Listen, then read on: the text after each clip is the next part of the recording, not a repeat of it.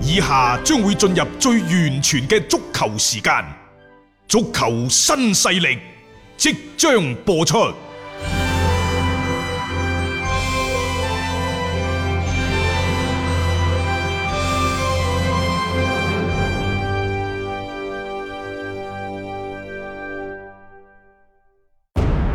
足球場，英雄地，幾多難忘時刻。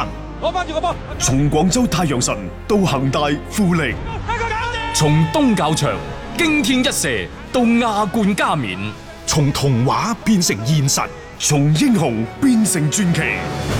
最偉大嘅球員，最不可思議嘅入球，勝敗之間只有一線。神奇之處，魅力所在，一比零啊！各位，只可意會，更可言傳。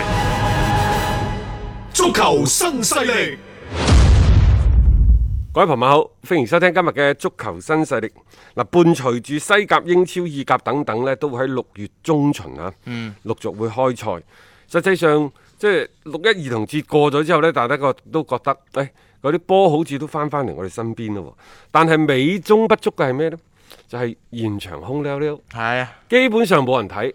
呢、個我哋話係美中不足，係因為一係你係冇波打，係連睇都冇得睇；啊，一係呢，你係接受而家咁嘅空情景場作戰，空場而且作戰可能係一個長時期嘅一個行為嚟不㗎。過、啊即係誒呢個幾時令到球迷翻翻到球場，尤其呢就現場做出嘅氣氛啊、聲浪啊等等，呢、個先至係大家最懷念嘅。咁、嗯當然啦，即係好似無信加拍咁樣，不如整 啲即係紙板公仔紙板公仔咧。誒又得咁啊然之後，拜仁慕尼黑嗰度呢，就人工合成現場嘅聲效等等，嗯德甲都喺度做啦。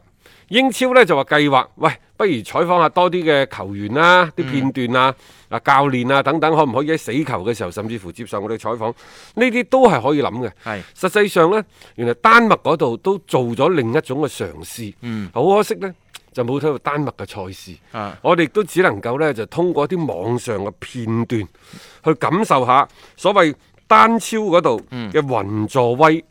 雲助威嘅效果如何呢？嗱，如果雲助威真係得嘅話，甚至乎你以後連去現場睇波，都唔一定。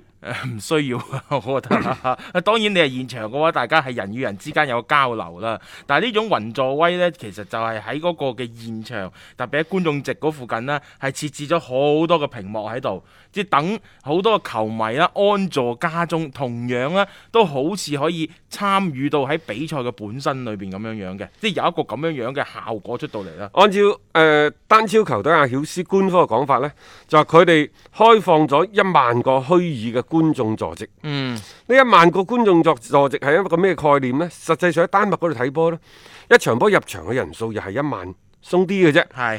咁然之後呢，好多人呢都會係通過呢一個雲助威，就表達咗呢就係自己對球隊嗯嘅個支持支嘅，持嘅力度。係客隊佢都開放有少嘅有少。有客隊嘅嗰個區域㗎嚇、即係呢個佢都諗得幾周到咯。即係你平時你踢波都有主客場之分啦，佢而家就盡量就係將呢一種嘅即係優勢或者你喺雲助威當中，我主隊比客隊更加多人嘅呢種嘅體現出嚟咯。誒呃喺疫情期間，又或者舊年就算疫情未嚟嘅時候呢，大家有冇睇過呢一個線上嘅演唱會啊？線上演唱即會係有嘅，啊，啊十萬人嘅線上演唱會都有。嗯，艾曉斯嗰度呢，可能互聯網技術，丹麥嘅互聯網技術相對都係差啲，即係佢哋其實呢，就等於我哋開嗰啲釘釘會議咁上下嘅啫。嚇、又或者呢，即係以前甚至乎樂視幾年前，都應該開過呢個雲演唱會，就係、呃某一位歌星喺個誒、呃指定嘅場地嗰度、去做呢一個嘅。演唱會演唱會係實際上一個人都冇嘅，但係咧佢哋通過好多個電視屏幕就將啲歌迷嘅實時嘅反應，又或者係一齊去睇嗰場賽事。但係佢嘅單向嘅互動相對比較多。係但係而家呢個所謂嘅艾曉斯呢個睇波呢，你亦都可以將佢理解為單向互動。嗱，首先嚇佢嘅嗰個所謂嘅服務器，我覺得唔係好夠。佢一共呢，其實係開咗五百五十六間房，係因為佢一間房只能夠入十八個人。十八個人係啊，啊，再多呢個服務器就承受唔住噶啦，係啊， 啊就好棘㗎，就會棘 住噶啦。係咁但係就算係開咗五百五十六個房間呢，就已經係叫初步解決咗，即係現場嘅觀看嘅問題。係嚇咁當然啦，呃喺呢個誒過程當中呢，就好多嘅屏幕嗰度出現咗卡頓嗯，嘅現象。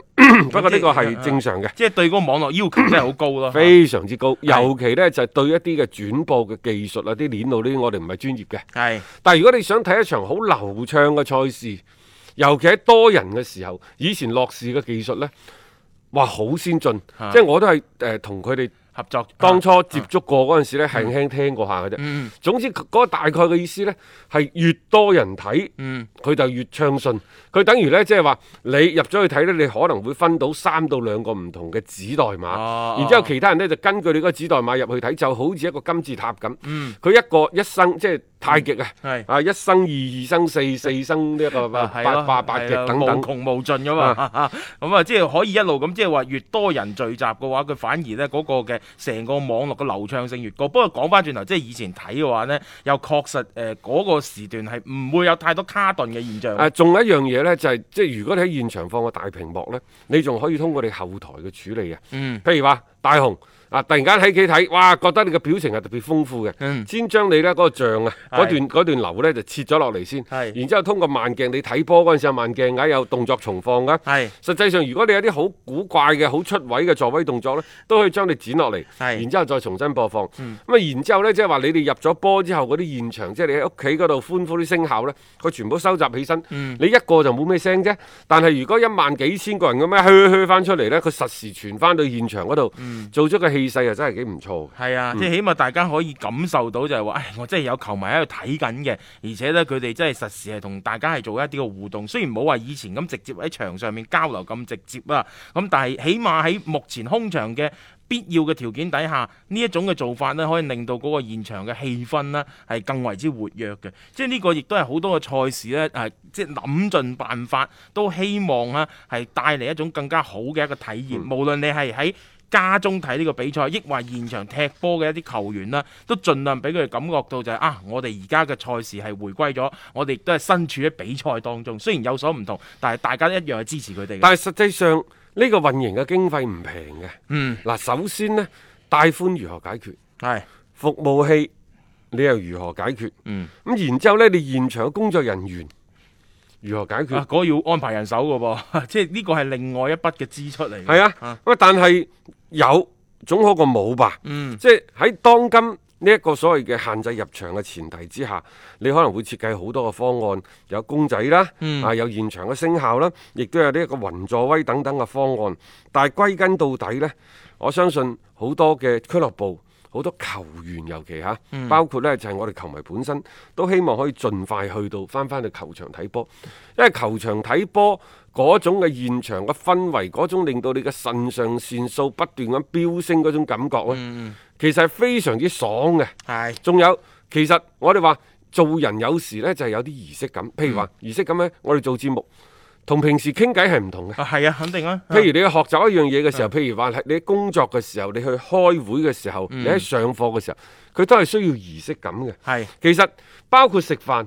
食飯所謂儀式感，我哋細個嗰陣時，你試下手指公動翻起身揸筷子，你你嗰啲阿爺阿嫲係咪嗯索一落去。 一筷子就索落 嚟啊！而家就梗係冇啦啊哈啊！咁但係呢，即係包括誒、呃我哋平時去睇波，實際上你都係奔赴一場社交嘅盛宴，嗯，足球嘅社交啊！冇各位錯。冇錯，呢、啊呢個足球社交，而且係一種時尚添喎。就算你出去食餐飯，簡簡單單喺餐廳食餐飯，你都同平時喺屋企食飯係唔同嘅。嗯，係嘛？冇錯嗯即即係你既係享受美味嘅同時，你亦都享受到整個過程。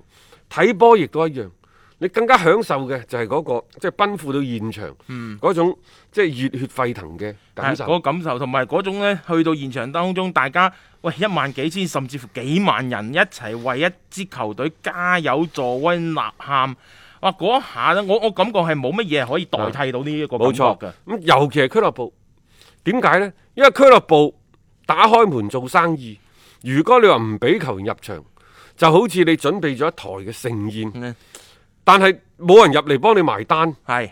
咁啊，即係白做。係 啊嚇即係你一次半次就算啫喎，長期係咁樣樣喎。咁你即係喺呢個過程當中，你就會感覺感覺到嗰種嗰種嘅失落感，我覺得係好犀利啊。所謂少數怕長計，實際上呢，呢、一個能否入場睇波，佢係一筆幾大嘅數嚟嘅。嗯嗰啲球隊尤其啲大會比賽日動則過億，譬如話曼聯咁樣。嗯，喂，夢劇場，夢劇場，夢喺邊啊？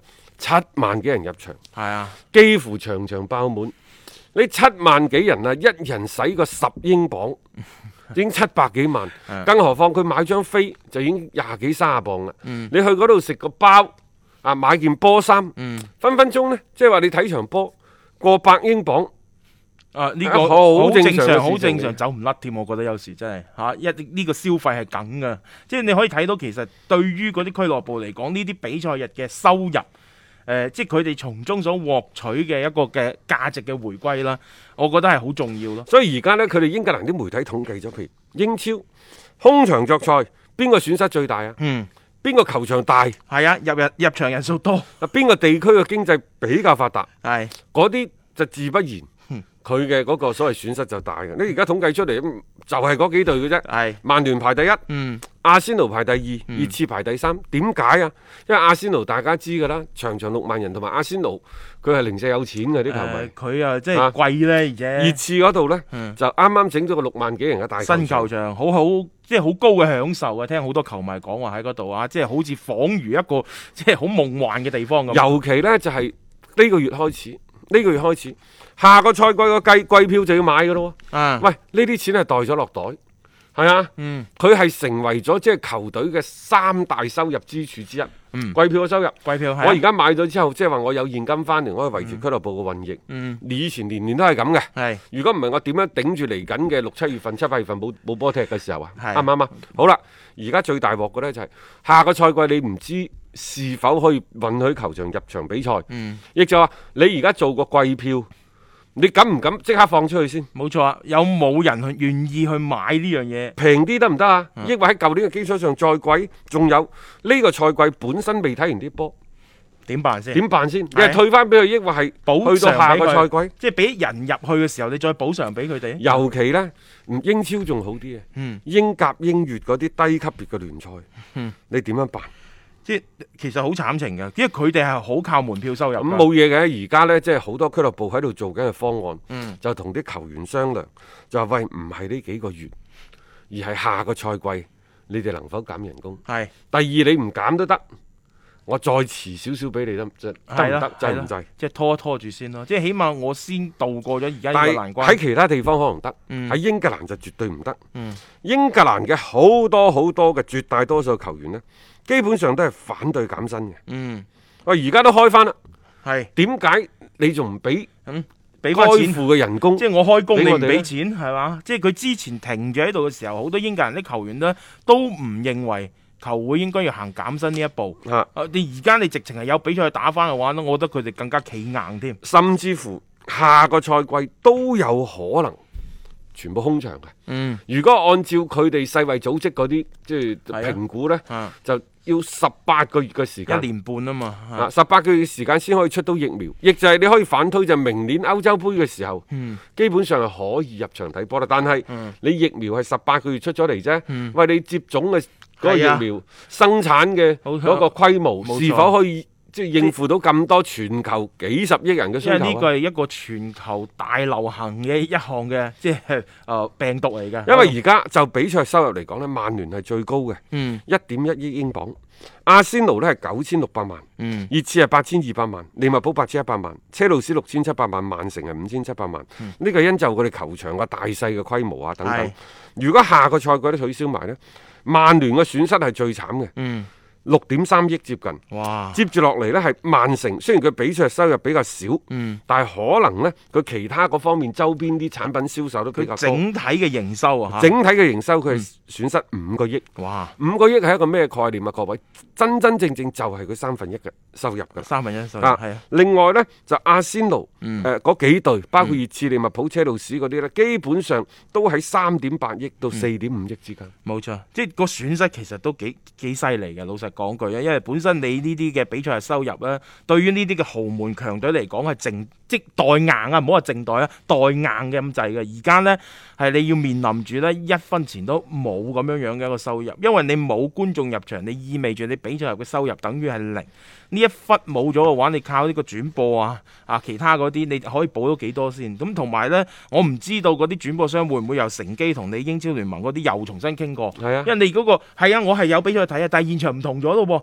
好多嘢都同之前係有所即係唔同。咁係咪嗰份約啊，嗰、個即係大家要傾嘅時候，嗰啲內容又要唔同呢？英超聯就話呢：「喂，既然大家都唔入得場睇波，咁係意味住更加多人通過電視、通過收費去睇你啲賽事呢。九啊二場嘅賽事，一半係收費，一半係免費嘅。啊，因為你潛在嘅用戶啊多咗啊，嗯表面上呢一個講法係成立嘅，係但係你要睇翻轉頭，就係因為疫情，全球你英格蘭亦都唔可以獨善其身，嗯全球嘅經濟可能陷入一個停滯甚至乎衰退嘅時期，嗯亦就係話所有嘅球迷可能喺睇波嘅支出嗰度呢會少啲，係因為你要先顧住一 啲基本生存冇嘅錯條即條件係先睇得㗎波唔係必須啊嘛。嗯喂，水要買，水電費啊要交，咁啊啊，然之後你買嗰啲麵包，嗯買嗰啲咩番薯 啊、桃誒薯仔薯仔啊，買魚、買油、買菜嗰啲，肯定要買啊噶唔。係你點係嘛樣炸魚薯條啊好多呢，就即係個人工已經係少咗噶啦，嗯咁有機會係縮減呢一個整個嘅即係睇波方面嘅開支。嗯